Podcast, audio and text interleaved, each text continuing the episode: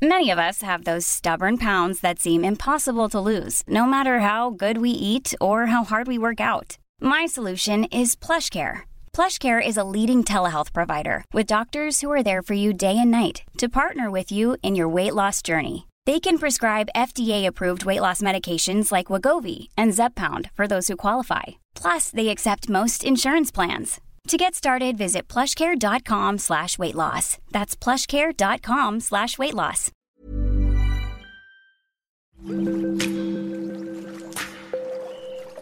Aderezo presenta Comer limpio. ¿Qué tal? Bienvenidos a Comer Limpio, este podcast de aderezo.mx y pues hoy vamos a tocar un tema muy sensible. Creo que a todos nos interesa sentirnos bien, pero la verdad no podemos evitar de repente sentirnos mal y obviamente eso nos lleva a, a impulsos mucho más allá de cualquier tipo de placeres sino que se convierten en la ansiedad por tratar de disminuir los malestares eh, pues emocionales. Y pues también la comida puede llegar a convertirse en, en, una adicción, pues para tratar de estar bien psicológicamente, que muchas veces esto pues nos lleva a pensar que estamos equivocados al momento de reaccionar así. Para eso está Ana Riga, como siempre, para ayudarnos a despejar esas dudas. ¿Qué tanto tienen que ver las emociones con los alimentos, Ana? ¿Cómo estás? Bienvenida. Gracias, Gera. Feliz de estar acá y tocando un tema tan importante. Me encanta siempre tus introducciones, son súper atinadas, pero justo, Gera, somos nosotros seres biopsicosocioemocionales, que a lo mejor eso, ese concepto puede sonar como un poquito extraño, pero al final lo que engloba es que nosotros solemos, creo que percibirnos como si fuéramos un cuerpo físico, pero la realidad es que nos constituimos en, en, distintos niveles de cuerpos, ¿no? A ver, si es real que tenemos un cuerpo físico, un cuerpo material, el que podemos ver, el que podemos tocar, o sea, nuestros huesos, músculos, vísceras, sistema nervioso, cabello, ligamentos, etcétera, ¿no? Pero más allá del cuerpo físico que nosotros evidentemente vemos, sentimos o sabemos que ahí está, nos componemos también por un cuerpo mental, que es ahí donde también o sea, se extienden de cierta manera pues las emociones, ¿no? Las emociones, los pensamientos y la energía mental que nosotros vamos gestionando. Creencias también entran de este cuerpo mental. Está quizá también yendo un, poquito más allá, Gera, también el cuerpo energético, que es una parte que sí, sí se puede llegar a percibir, pero de manera quizá menos obvia, menos densa que, la, que nuestra parte material, ¿no? Por decirlo de alguna manera es la energía que circula en nuestro cuerpo, que todos sabemos, al final esto sé que a veces suena como algo muy New Age o a veces de las nuevas tendencias que vemos y demás, pero creo que nadie puede negar que al final la energía es lo que mueve al mundo y como decían por ahí, no la energía ni se crea ni se destruye, solo se transforma. Entonces, eh, nosotros estamos hechos de energía que circula, muchas veces se le dan nombres como el chi, como el ki, como prana, de, dependiendo aquí ya de cada cultura, sobre todo tienden a ser más las culturas occidentales, las que hablan más de los cuerpos energéticos, eh, pero esta energía que circula en nosotros proviene tanto de pensamientos como de la parte física y también de las emociones que tenemos. Y esto impacta de manera directa las decisiones, el, nivel, el estilo de vida que nosotros llevamos y pues por supuesto también el tipo de elecciones que hacemos pues al momento de comer, no solamente del tipo de alimento, sino la cantidad que decidimos comer. Claro, pues obviamente sabemos que, que hasta en las películas lo vemos que en algún tipo de depresión y vemos a la chava que va por el bote de helado del litro de chocolate delicioso. Hay algunos alimentos que despiertan esta serotonina tan famosa que es para mantenernos estables emocionalmente. Ana, sí, realmente el chocolate o a lo mejor eh, no solamente el chocolate, las bebidas, eh, puede ser eh, también eh, las grasas, las papas, la ansiedad de poder comer y desahogarnos de esta manera de algún problema? Eh, este ejemplo que tú pones justo de, de, momentos en los que estamos deprimidos o estamos experimentando momentos duros en la vida, de baja autoestima, puede suceder, no, o sea, por ejemplo, os estoy mencionando como algunos, puede suceder que haya un hambre muy fuerte por lo que, bueno, nosotros acá llamamos en todo este tipo de, de, nutrición integral, de alimentos primarios, ¿no? Entonces, ¿qué son los alimentos primarios? Digamos que para empezar a explicar esto, Jera, me gustaría dividir y explicar la diferencia entre alimentos primarios y alimentos secundarios. Los alimentos primarios van mucho más allá de lo que nosotros ponemos en nuestro plato. Es lo que nos nutre a un nivel muy profundo y podríamos realmente como resumir que estos alimentos primarios, digamos, como que caben en cuatro categorías diferentes. Uno es la profesión o carrera profesional, ¿no? O sea, que nosotros llevamos. El otro son las relaciones, no solamente relaciones eh, amorosas, sino relaciones de amistad, relaciones con familia, etc. Eh, la tercera sería la actividad física y la cuarta es una práctica espiritual. De nuevo, sin querer sonar acá New Age, sino con práctica espiritual más bien se refiere a cualquier técnica que nosotros usemos, que puede ser meditación, pueden ser terapias, puede ser el escribir, pueden ser muchísimas cosas que nos ayuden a conectar y a ser conscientes de cómo están nuestras emociones y nuestros pensamientos. Entonces nosotros, regresando al ejemplo que tú ponías, Gera, cuando estamos deprimidos, pasando por un momento difícil, donde nuestra autoestima a lo mejor se ha habido dañada de algún, de algún modo, nosotros lo que solemos decimos en inglés esta palabra que me encanta, crave, o sea, realmente de lo que tenemos antojo y necesidad es de llenar cualquiera de estos cuatro alimentos primarios que yo acabo de mencionar.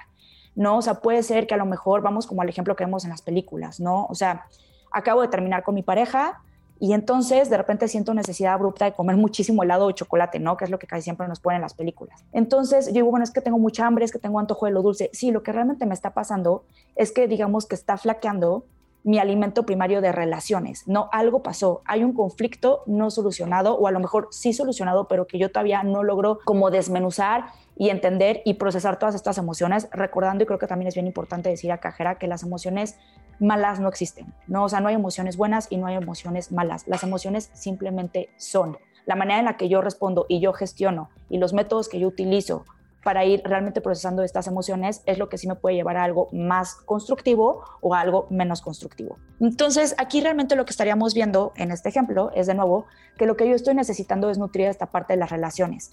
Al yo no tener, digamos, como en primera mano al alcance el poder regresar con esta pareja, hablar con esta pareja o simplemente procesar este duelo que ha habido de separación, yo suelo buscar un alimento secundario los alimentos secundarios, ahora sí, son los que yo pongo en mi plato, ¿no? Bueno, no, en este ejemplo que ponías, Gera, o que poníamos en el bote del helado, ¿no? Donde yo voy a querer saciar toda esta parte, eh, literal, toda esta hambre, toda esta necesidad, todo este vacío que tengo para sentirme satisfecho con un alimento secundario. Puede ser la necesidad de amor, la necesidad de poder, la necesidad de reconocimiento, eh, que en ese momento yo no puedo remediar, de nuevo, de donde está viniendo la raíz, y entonces lo busco con la comida en exceso. Y ahora en particular, ¿por qué sería este ejemplo que vemos en las películas, que es con el helado, que es con el chocolate, como decías, Gerardo? O sea, en el caso también lo vemos mucho en México, ¿no? Con toda la fritanga que tenemos, este, con todo este alimento, o sea, este alimento grasoso, las papitas y demás, es porque liberación, digamos, como falsa de serotonina que en ese momento nos hace sentir mucho mejor, pero ¿qué va a pasar? O sea, ¿cómo va a ser nada más inmediato en lo que yo estoy comiendo, en lo que se están dilatando mis papilas gustativas con todos estos, pues, endulzantes, saborizantes artificiales, etcétera, va a ser algo que va a durar como un pico, solamente va a durar por unos minutos, a lo máximo por una hora, y eso va a volver a bajar y cada vez el bajón va a ser mucho más grande. Es algo muy parecido a lo que sucede con el alcohol, que el alcohol sabemos que de repente lo buscamos cuando es que ando estresado, es que estoy cansado, algo que se vio mucho también en pandemia, y entonces vino como este consumo abrupto, y esto lo sé, porque también tengo amigos que trabajan como en la industria de, de, bebidas y de alcohol, entonces nos contaban que los, las ventas de los vinos, o sea, se habían ido por los cielos pues sí, ¿no? O sea, porque de repente yo con esto estoy tratando de satisfacer, digamos, como de anestesiar estas emociones que estoy teniendo, pero en el momento en el que pasa la reacción química en el cerebro con esta falsa serotonina, este pico que se elevó se va hasta abajo. ¿No? Y entonces viene el efecto contraproducente, entonces ahora me siento peor que hace rato. Y entonces, ¿qué voy buscando? Pues voy buscando o consumir más bebida, o consumir más helado, o consumir más chocolate, y entonces empiezo a caer como en este círculo vicioso, si al final yo no estoy atendiendo la raíz de donde está viniendo esta necesidad de comer en exceso, cuando lo que necesito de nuevo es atender cualquiera de mis alimentos primarios en lugar de los secundarios. La introspección creo que es un es algo básico para saber justo esto que mencionas, eh, cómo atacar lo que me está haciendo daño, lo que me está llevando a una adicción, cómo, eh, no, cómo darse cuenta. A lo mejor lo sabemos, pero no lo queremos ver, o a lo mejor lo vemos, pero no queremos reaccionar o no queremos eh, solucionarlo cómo, cómo lograrlo y de dónde, eh, de dónde proviene esta, pues esta problemática que nos está llevando a, pues a un vicio, ¿no? Exactamente, Gera. Y creo que justo esta palabra que tú dices, introspección, que es un poco lo que yo tocaba, digamos, como muy a nivel, eh, pues sí, o sea, como manera muy superficial hace ratito que mencionó lo importante que es llevar una práctica espiritual en nuestra vida. Y por eso lo quise aclarar, ¿no? Porque creo que muchas veces, sobre todo acá en Occidental, solemos pensar como en cosas muy místicas y que si la meditación y que me voy a meter en trance y voy con un chamán, ¿no? O sea, es como lo que inmediatamente pensamos cuando nos dicen práctica espiritual.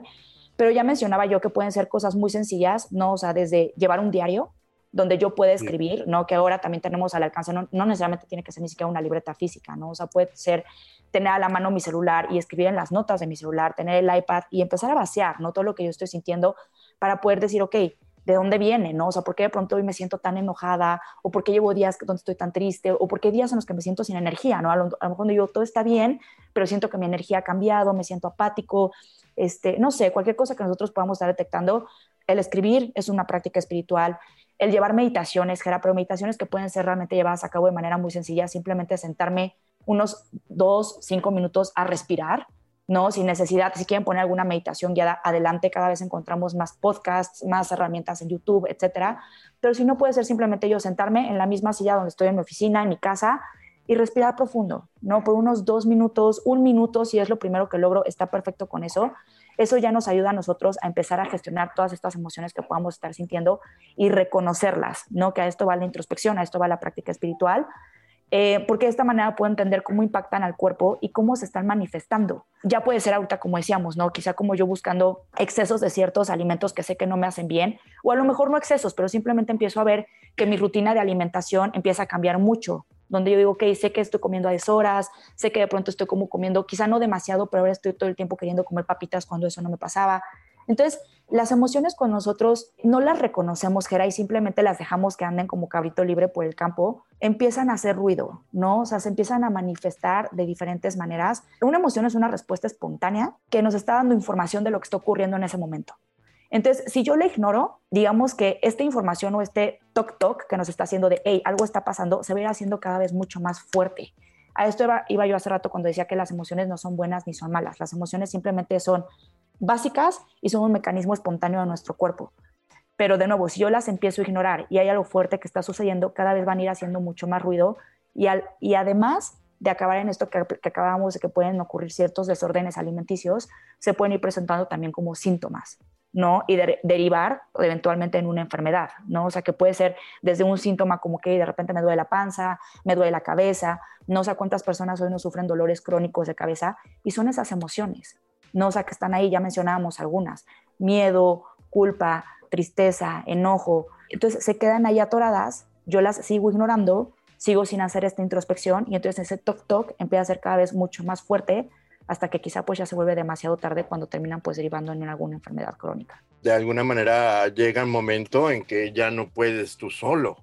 O sea, ya necesitas eh, ayuda, necesitas platicarlo con algún especialista, necesitas eh, saber que alguien te escuche y que te den un poco de solución, porque de repente, bueno, siendo ya demasiado estricto, muchas veces hay casos que no tienen solución. Ana, ¿tú qué nos puedes decir, incluso yendo con un especialista?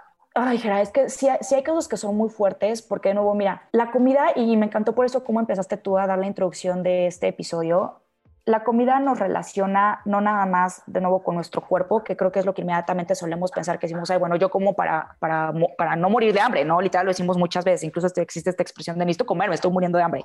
Entonces, normalmente lo relacionamos con esta parte fisiológica que es la más obvia, eh, pero la manera en la que nosotros comemos, Gera, yo lo decía, en la manera en la que nosotros elegimos los alimentos que vamos a poner en nuestro plato y las cantidades de, comida que vamos a poner en nuestro plato, vienen relacionadas con muchas cosas que nosotros venimos cargando o formando, ¿no? En nuestra historia personal, programas inconscientes que nosotros traemos desde años y años atrás, desde nuestra infancia, ¿no? ¿Qué pasa, por ejemplo, con una persona que sufrió abuso físico, por ejemplo, en la infancia? ¿Qué pasa con una persona que creció con creencias muy estrictas durante la infancia, donde el mismo clan familiar tenía ya ciertos hábitos de comer que pueden ser tanto, ahorita hablábamos como de los excesos, pero también nos podemos ir al lado contrario, ¿no? O sea, ¿qué pasa si yo tengo creencias de que cada cosa que como me va a hacer engordar? Porque a lo mejor vengo de una familia donde mi mamá tendía a subir de peso y cada vez me decía como, no, eso no lo comas porque vas a engordar. Y entonces yo crezco de niña pensando eso, ¿no? Y diciendo, ok, no puedo comer, yo nada más como una galleta y engordo.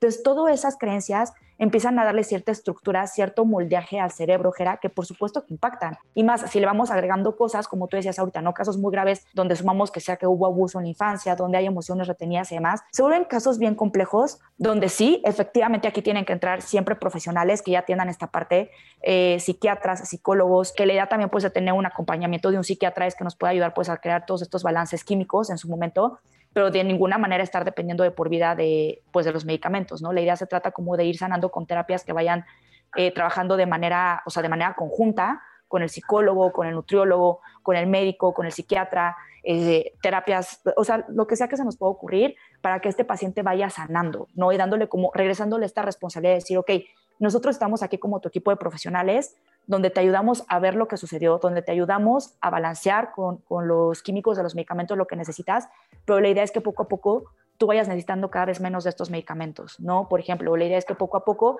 si bien vas a seguir viniendo a terapia, que tú también ya vayas, digamos, como juntando todas estas herramientas que te van a ayudar a ser consciente y hacer esta introspección e irlo sanando. ¿Imposible, Gera? Puede ser que sí, ¿no? O sea, depende de nuevo mucho el caso, pero creo que si a lo mejor no se logra una sanación, digamos, como del 100%, creo que sí pueden haber avances muy significativos de nuevo tratándolo de la mano de profesionales como psicólogos o como psiquiatras, según sea el caso. Completamente de acuerdo. Y pues sí, es bueno um, irse de repente al extremo para ver los casos simples y los eh, casos realmente complicados que pueden existir en esta, pues en estas situaciones y que pues no nos gustaría a nadie caer en ello. ¿Y qué podemos del día a día tomar para controlar los impulsos, Ana? Hay cierto tipo de comida balanceada que podemos incluir en nuestra dieta diaria que pueden ayudar tal vez a, mantenernos estables emocionalmente. Sí, bueno, primero como ejercicios, Jera, eh, me gustaría recomendarles, y esto yo lo, yo lo hago mucho en consulta, eh, es algo que yo sugiero mucho para que nosotros vayamos como empezar a reconocer cuando estamos comiendo por ansiedad, cuando estamos comiendo por emociones retenidas o cuando estamos comiendo porque tengo hambre. ¿no? O sea, porque, a ver, eh, eh, de nuevo, no se trata de no comer, se trata de comer lo que necesito y lo que me hace bien y lo que mi cuerpo necesita. Entonces, digamos que como el paso número uno que yo les digo es que siempre cuando empecemos a pensar en comida, que esto también varía de persona a persona, ¿no? Hay personas, y quizá te sorprenderías, Jera, pero que todo el día están pensando en comida, ¿no? O sea, que es, es un tema, eh, o de que todo el tiempo quiero comer, o estoy pensando de qué voy a comer hoy, tengo que comer saludable. Y no, o sea, yo pongo como ejemplo de pronto a mi esposo, que mi esposo, si de repente yo le digo, yo soy de comer, él no come, ¿no? O sea, está tan ocupado en sus cosas que él se le olvida comer, y yo pienso, bueno, come personas que se les olvida comer, pero existen, ¿no? Entonces, ilustrando de nuevo los, ¿cómo se dice? Como las partes opuestas, existe todo. Entonces, el primer ejercicio sería observar los pensamientos que tienes en torno a cuando empiezan a aparecer justo o sea, estas ideas de que voy a comer, ya quiero comer, tengo hambre, etcétera, y qué piensas, ¿no? O sea, viene desde un pensamiento de agobio, viene desde un pensamiento de felicidad, viene desde un pensamiento de satisfacción, viene desde un pensamiento de culpa, ¿no? O sea, que también puede ser que ya ni siquiera he comido y estoy pensando que lo que me voy a comer me va a hacer daño, me va a engordar, ¿no? O sea, empezar a detectar todo esto, qué pensamiento y qué emoción está en torno a mi pensamiento de comida cuando se empiezan a manifestar durante el día. Eh, ese sería el primer ejercicio. El segundo ejercicio es cuando yo me voy a sentar a comer, que era algo yo que les sugiero mucho, es decir, del 1 al 10 en una escala y poner esta escala en nuestra mente, tratar de ilustrarla del 1 al 10, qué tanta hambre tengo, ¿no? Entonces ahí también empecé a decir como, ok, realmente tengo mucha hambre, sí, tengo un 10, ¿no? O a lo mejor estoy como medianamente en un 5 o estoy en un 7, empezaba a poner esto. Después, mientras estoy comiendo, también hacer consciente, este sería el tercer ejercicio, hacer consciente de nuevo, ya que estoy comiendo y estoy, llevándome los cubiertos con alimento a, la boca, ¿qué emociones y qué pensamientos hay en torno a eso? De nuevo, lo estoy disfrutando, qué rico, ya tenía mucha hambre, o ya voy a engordar, voy a tener que hacer ejercicio, o esto no es suficiente, estoy comiendo y estoy pensando en que me voy a servir para el siguiente plato. Nos empezar a detectar todo esto y poner de nuevo en mi mente esta escala del 1 al 10 de qué tan satisfecho me estoy sintiendo. ¿No? Mientras yo estoy comiendo, decir, bueno, ahorita ya llevo como unos 10, 15 minutos comiendo, ¿qué tan satisfecho estoy del 1 al 10? Y finalmente, cuando termino de comer, de nuevo poner la escala y decir, del 1 al 10, ¿qué tan satisfecho quedé? Entonces, aquí lo ideal nos va a ayudar mucho como entender, de nuevo, ¿no? O sea, cómo es la relación que yo estoy teniendo en la comida. Esto es bien importante, Gera, y yo sé que no es el tema de hoy, pero se vincula de alguna manera.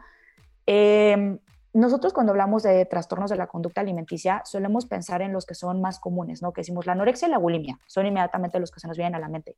Hay muchos otros, Gera. Está, por ejemplo, también el de los atracones, ¿no? O sea, que justo son eh, estas personas que ya tienen este comportamiento compulsivo con la alimentación, que ya no pueden parar de comer o empiezan a comer y dicen, ok, nada más me iba a comer un chocolate, pero en lugar de comer el chocolate me terminé comiendo el bote entero y ni siquiera supe en qué momento y luego siento culpa. No, este es otro tipo de trastorno eh, y quizá estos tres serían, digamos, como podríamos decir, los más graves, entre comillas, pero hay una escala. Recordemos que todo se mueve en temas de escalas, ¿no? No es como que todo es blanco y todo es negro. Entonces, en la escala de los trastornos alimenticios, hay muchos que están en el inter, donde yo puedo empezar a detectar en un muy buen momento, donde, donde todavía yo estoy a tiempo de decir, ok, quizá todavía no tengo un trastorno que sea ya intratable o donde ya tenga que ir con un montón de profesionales para ayudarme a tratarlo, pero sí estoy detectando ya que estoy teniendo cierto tipo de relación que no es la más adecuada, ¿no? Con la comida. De nuevo, cuando siento culpa, cuando siento miedo, eh, cuando siento insatisfacción todo el tiempo, cuando la comida ni siquiera me sabe rica. Entonces, creo que este ejercicio que yo les pongo en consulta es muy bueno para ir detectando todo esto. Y si bien no detecto nada que sea como, digamos, una relación, mm, digamos, como dañina con la alimentación, sí me ayuda a detectar también mi nivel de ansiedad, ¿no? Entonces, si todo el tiempo yo estoy detectando en mi escala que llego y como sin hambre, o que ya terminé de comer y otra vez tengo 10 de hambre cuando me comí un montón, ahí puedo empezar a tener como indicadores muy buenos de que realmente va por otro lado, ¿no? Quizá puedo empezar a revisar de nuevo los alimentos primarios, es decir, lo que me está haciendo falta quizá es un poco de de actividad física para sacar toda esta ansiedad que estoy teniendo, toda esta energía, ¿no? O lo que me está haciendo falta, de pronto a lo mejor es hablar más con mis seres queridos, que de pronto los puedo dejar como muy en el abandono y trato como todo esto hacerlo por medio de la comida y por eso nunca estoy totalmente satisfecho, porque no importa qué tanto coma, realmente esos vacíos que están viniendo de otro lado, pues no los voy a poder llenar ni con toda la comida del mundo. Entonces, creo que esos son como ejercicios muy sencillos, Gera. Bueno, sencillos y no, ¿no? Porque si es como implementar algo nuevo a nuestra rutina, cada vez que me voy a sentar el hacer como este ejercicio, tomarme estos segundos como de reflexión, de introspección, pero es algo que yo les recomiendo mucho. Y en cuanto a alimentos, Gera, y yo sé que estoy, siempre lo digo, creo que en cada episodio, yo les recomendaría mucho reducir a lo mínimo los alimentos procesados. A ver, no es que yo viva en Júpiter, por supuesto que sé que los alimentos procesados son ricos, todos los comemos, a todos nos gustan, pero tratar de reducirlos a lo mínimo eh, por lo que yo mencionaba hace un ratito, que todos los saborizantes y los endulzantes artificiales que traen estos alimentos son como estos químicos que falsamente me van a hacer sentir mejor, pero solamente por unos momentos.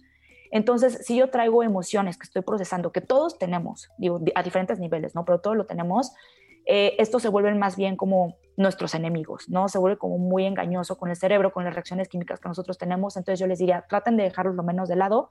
¿Y qué traten de incluir?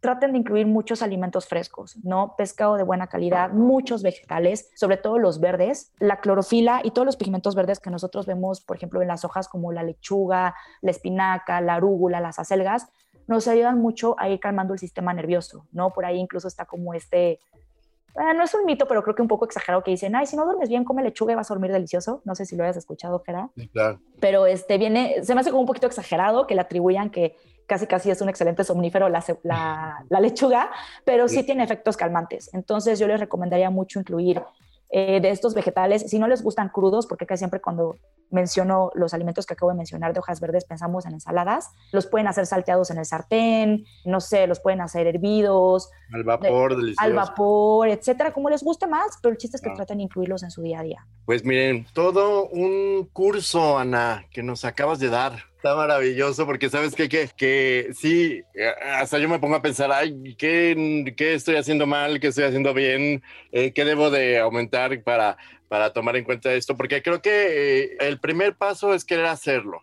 ¿no? Estar dispuesto a cambiar, a mejorar tu vida. Creo que depende de uno, ¿no? Creo que siempre la intención está, pero pues muchas veces eh, hay, que, hay que seguirlo al pie de la letra y eso es lo que más cuesta trabajo. Sigan eh, pues todos estos consejos. Recuerden que si tienen un problema extremo o si sienten que tal vez puede estar un poco más grave esta situación, acudir siempre con un especialista y pueden acudir con Ana también directamente. Ana, recuérdanos eh, dónde podemos encontrar en tus redes? Me pueden encontrar en Instagram, Gera, como Healthy Paraíso. Ok, entonces eh, ya saben, eh, sigan a Ana Riga, eh, es experta en estos y otros temas que pues nos, ya, nos ayudarán a sentirnos mejor y que pues obviamente estar conscientes de algún tipo de, problema que tal vez no nos hemos dado cuenta que lo tenemos. Síganos en aderezo.mx y en nuestro Instagram aderezo-om para cualquier duda. También eh, chequen todas las recetas, todos los eh, contenidos que tenemos referente a la comida internacional y nacional para que puedan estar al tanto de todo el tema culinario. Y nos escuchamos la próxima. Muchas gracias Ana por estar con nosotros. Un gusto, Gera. Muchas gracias por tenerme aquí. Nos escuchamos la próxima. Hasta luego.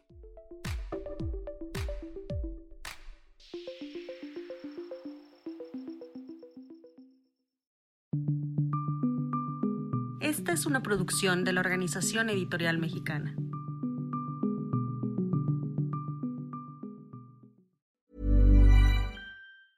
Planning for your next trip? Elevate your travel style with Quince. Quince has all the jet setting essentials you'll want for your next getaway, like European linen premium luggage options, buttery soft Italian leather bags, and so much more. And is all priced at 50 to 80% less than similar brands. Plus, Quince only works with factories that use safe and ethical manufacturing practices. Pack your bags with high-quality essentials you'll be wearing for vacations to come with Quince. Go to quince.com/pack for free shipping and 365-day returns.